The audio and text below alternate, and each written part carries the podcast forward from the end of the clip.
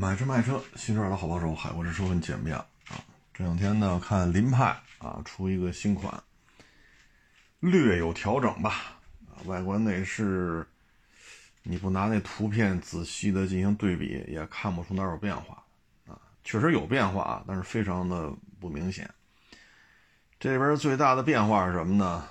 原来的入门级给取消了啊，相当于凌派的起步价呢。由原来的次低配变成了现在的低配，啊，相当于就涨价一万。最近呢，本田这种玩法比较多，那边飞度八幺八现在基本上不供货了，啊，你要买就是八六八。现在凌派也这么玩，啊，相当于变相的提高了入门级的门槛，啊，凌派提高了一万。那凌派这车呢，现在属实卖的不怎么样，啊，一点零 T 三缸。你不论是排量还是气缸数，这个都不太讨人喜欢啊。林派这车后排座椅还是可以的啊，我坐那车后排，我觉得最起码比卡罗拉雷凌要宽敞啊，座椅也比较厚啊，我觉得这可以这个。但是你要一聊一点零三缸。这个当然了，有增压嘛啊，这动力参数肯定比奥拓那1.0三缸要强。但是人一听这排量，是吧，就不太感冒了啊。所以这车呢卖的就不咋地。至于说1.5四缸自吸的那个混动啊，咱们之前也聊过，它的指导价呢要比卡罗拉雷凌这边呢要高，但是配置呢低很多。所以现在凌派这个 1.0T 还是一点五四缸自吸卖的都不行啊！你就说现在卡拉雷凌混动减配了，那毕竟人是一点八呀，咱这一点五啊。再一个雷凌卡罗拉这现在这个混动的，包括一点五三缸，包括一点二 T，整个的降幅相当明显。所以在这种情况之下，凌派居然变相的把门槛提高一万，这也真是没谁了啊！再一个就是飞度，相当于变相的把门槛提高了五千嘛，八幺八没有了，就是聊就是八六八啊，再往上就是九六八超跑啊，超跑九六八，这价格可就有点高了啊，因为超跑要如果说。按照优惠一万二来看的话，八六八的飞度七万四千多，那要九万六千八的话，那就是八万四千多，那这价格，哎呀，这个比卡罗拉雷凌一点五三缸的还要高啊！所以现在本田对于它这些小车，它走的就是按咱们。啊，当然这么说不太合适啊，是走的高端路线啊。曾经有低价位版本，全停了啊，所以这真是逆势而为。按理说呢，本田现在业绩相当的差，那是不是应该降低价位啊？啊，或者说替呃推出一些更低价位的车来替代现在价格相对高一些的车？你比如说咱之前聊那奇骏四驱混动，双电机的啊。那个车的价格比 1.5T 三缸纯油版的四驱奇骏还要便宜两万多，对吧？咱们前两天节目当中说过，我还录了一小视频啊，日系 SUV 价格内讧。所以你说这事儿，奇骏这个明摆着就是，既然卖不动，我出一个混动，我就把价格往下砸两万多。你像马达 C 叉五零。这不是 C 叉五卖的也不咋地吗？那成了，我比 C 叉五还便宜，还是这套动力系统，但是轴距加长十一点五十一点五厘米，款型新，轴距长，定价下调，这是马自达 C 叉五零的策略。但是卖得动卖不动，咱就不说了，咱就说这个定价策略的问题。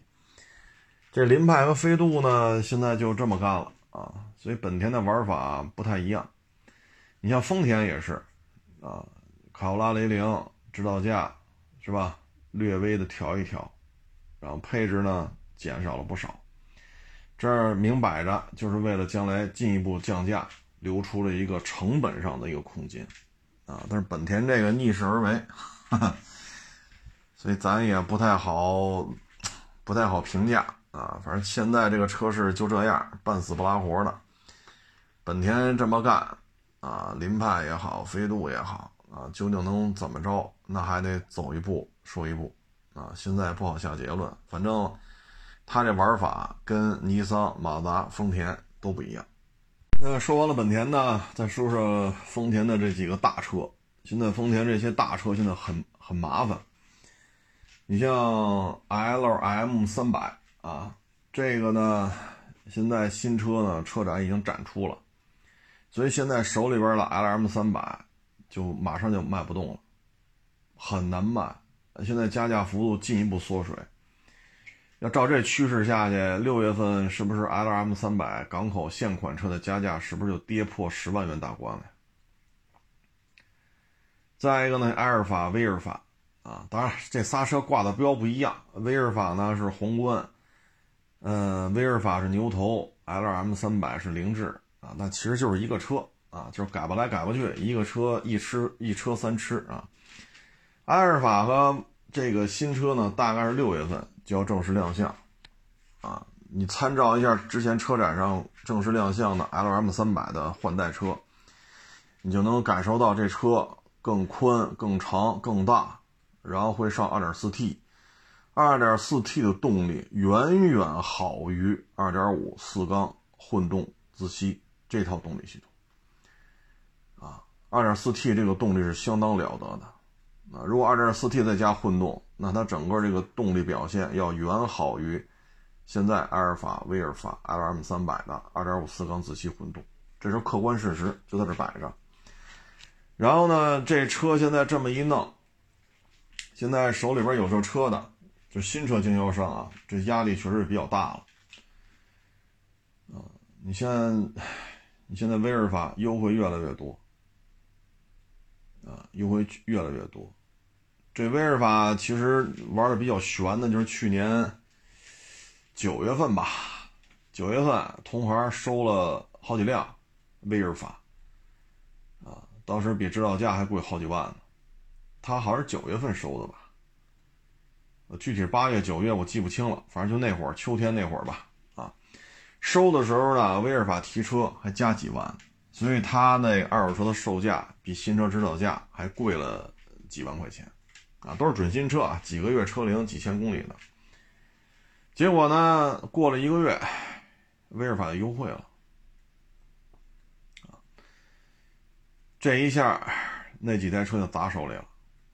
啊，当然了，人家家大业大啊，赔的钱也不不是这么说也不合适，就不就不在乎赔点钱啊。反正最后那几辆埃尔法，据我所知都是赔钱卖的。啊，人家也不在乎啊，车多的是啊。那现在威尔法优惠幅度越来越高啊，埃尔法加价幅度越来越少啊，L M 三百加价也是越来越少，所以现在手里有这车的就很难受啊。他不需要公布价格，他只要把这车往这一摆，告诉你我是 2.4T 啊，2.4T 纯油还是 2.4T 混动，然后这车多长、多宽、多高。轴距是多少？他只要把这数据往这一摆，这车往这一摆，随便拍啊，你手里的埃尔法、威尔法 LM 三百立马不好卖啊！除了这个之外呢，就是 G 叉，G 叉呢换代呢，现在看呢应该是有 3.5T 啊，就是陆巡上那个。这车呢，现在也是下个月要正式发布啊，当然了，这个可能就。可能啊，嗯，在咱们这边摆一车，开个发布会的概率可能就不高啊。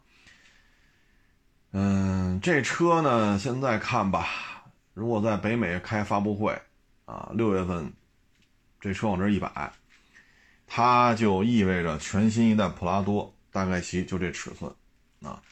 这车往这一摆，三点五 T 六缸，对吧？那动力肯定比现在 G 叉四六零要好，车身肯定也会减重，啊，所以这车往这一摆，现在港口的 G 叉四六零本身就不好卖。这车不论是上一代 LC 幺二零的 G 叉四七零，还是 LC 幺五零的 G 叉四六零，啊，不论是之前那个大方灯的，还是后来纺锤形前脸的，还是现在港口的所谓的。大屏的这个新款啊，就这一代啊，LC 幺五零的这一代，包括之前的 LC 幺二零的 G 叉四七零，它在国内都不好卖。不论你是哪一代，不论你前脸什么样，不论你是平行进口还是 4S 店，都是不好卖啊。所以现在港口呢，G 叉四六零还那么多啊，二一款、二二款。还好像好像还有二三款吧啊，反正这款就多了去了啊，主要就是那屏啊是低于仪表台还是撅出来啊，比仪表台高，主要那屏是一个重要的一个辨别的一个点。但这车不好卖呀，如果新的 G 叉一出来啊，告诉你了啊，三点五 T 啊，二点四 T。有四缸汽油机和六缸汽油机，全是带增压的。哎呦，这对于港口的 G 叉四六零是一个比较大的冲击啊！因为三点五 T 要进口的话，它的关税税率三点五要低于四点六。如果它在，你看现在也是瞎猜啊。如果说它上二点四 T 作为一个低配，那二点四这个排量进口车的关税就比三点五的还要低。也就是说，你这车税率这一块它不论是三点五还是二点四，都要低于 G 叉四六零。哎，所以这个车的未来的走势就值得关注了。新车一上啊，不论是关税的这个成本啊，还是车的款型，这事儿就不好聊啊。我觉着呢，新款的埃尔法、威尔法 LM 三百。它会比现款的卖得好，现款会比较难。但是你说 G 叉四六零它的换代就一定混得好吗？这就不一定。你可以看一下 LX 六百和 LX 五七零，现在五七零暴涨啊，价格都突破二百四十万，现在二百五十万都未必能买这车了。而 LX 六百富豪们不认。富豪们买这车，我要的就是八缸，你甭管我八缸六缸，我开得出来开不出来，你甭管，我要的就是八缸，我不需要省油，啊，我不需要车船税低，所以富豪们这个消费观念呢，真是说三点五 T 六缸机，啊，说 LX 六百比 LX 五七零跑得快，油耗低，车船税低，配置高，科技感强，不认。所以 G 叉四六零和新的 G 叉到底哪一款卖的好？这个我不好预测啊，我只能说现在五七零就是比六百卖的好，六百就是卖不动啊。反正总而言之这么看吧，这个 丰田旗下这几个大车现在变化还是比较比较大的啊，像五七零去年。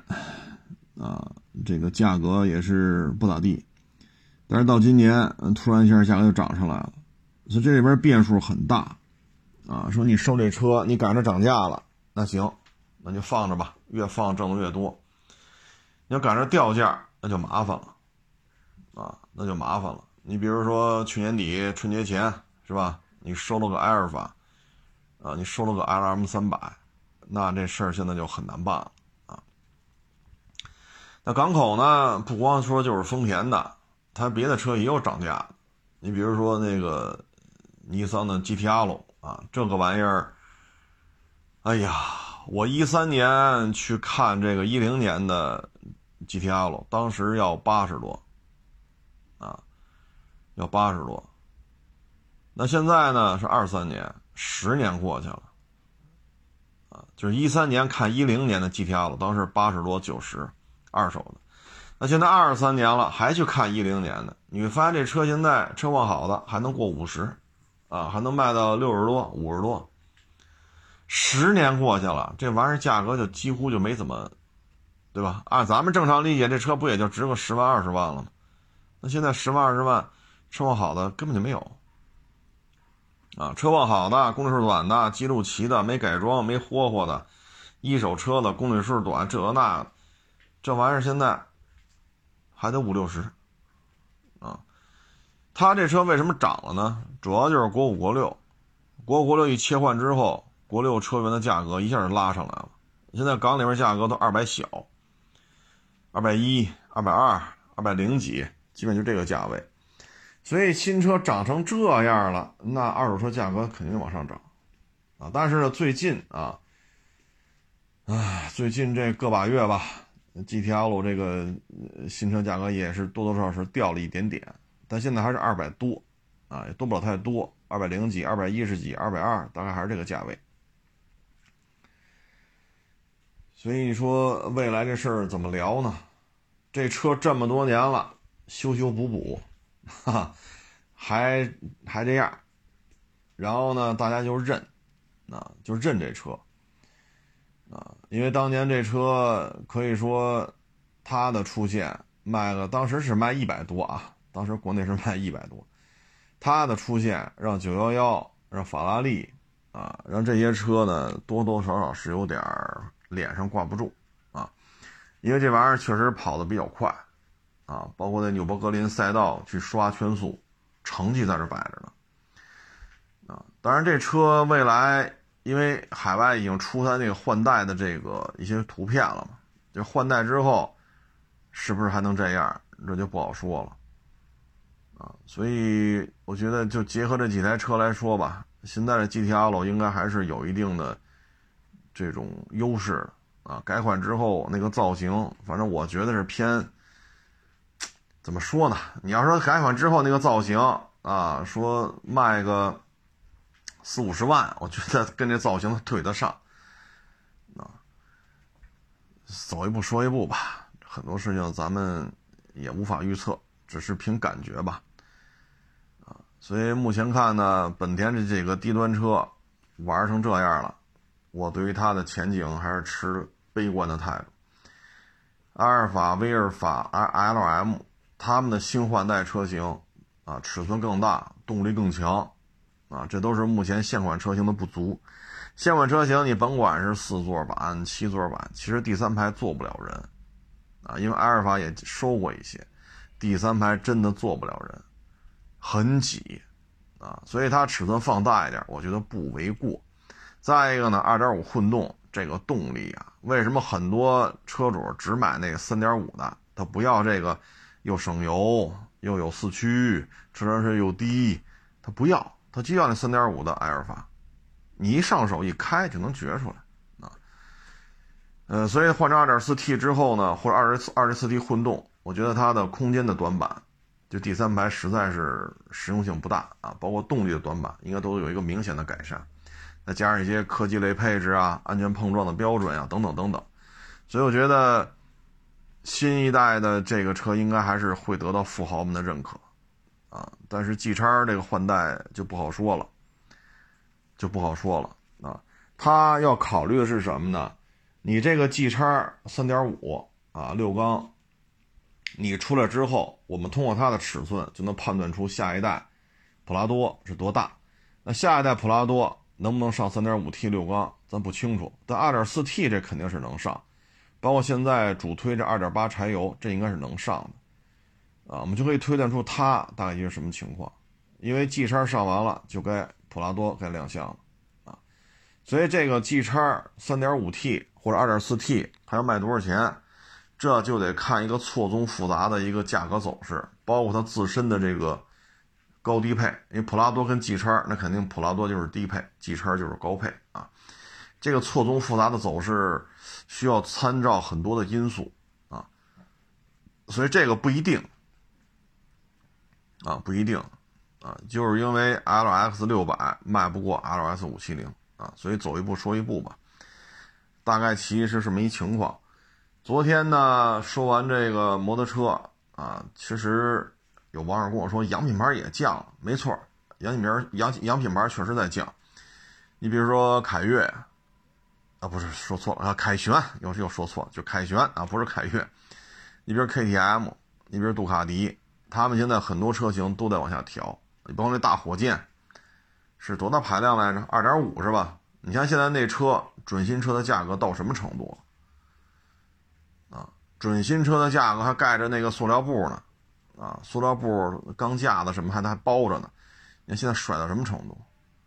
啊，我看有的经销商那个大火箭现在都卖到十七八，十七八，所以现在这车掉价掉的真是非常非常的明显，啊，嗯，所以现在这种就是有巨大的变数。你比如现在说开过来一个 L M 三百仨月车龄的，你说你给多少钱？对吧？或者六个月车龄的？呃，六个月之前还加五十多呢，现在加十几个，你说你怎么给他钱？啊，你多你多少钱收啊？你这东西就不好说了，因为之前车展就上个月吧，全新一代 L M 在国内正式推出展车了，随便拍啊，咔咔咔随便拍，数据都公布了，厂家公布的，不用你猜啊。所以现在你真弄过来一个了，你你你怎么给价啊？啊这东西要赔，可不是赔三五千呀，十万八万也是他，你说不好会会会会赔多少？所以现在这车弄过来真是，哎，这有些话真是，哎呀，未来不可预不可预测啊，你知道吗？所以这最近这大车这个走势真的是挺麻烦的啊。KTM、杜卡迪也在降啊，这这也是事实。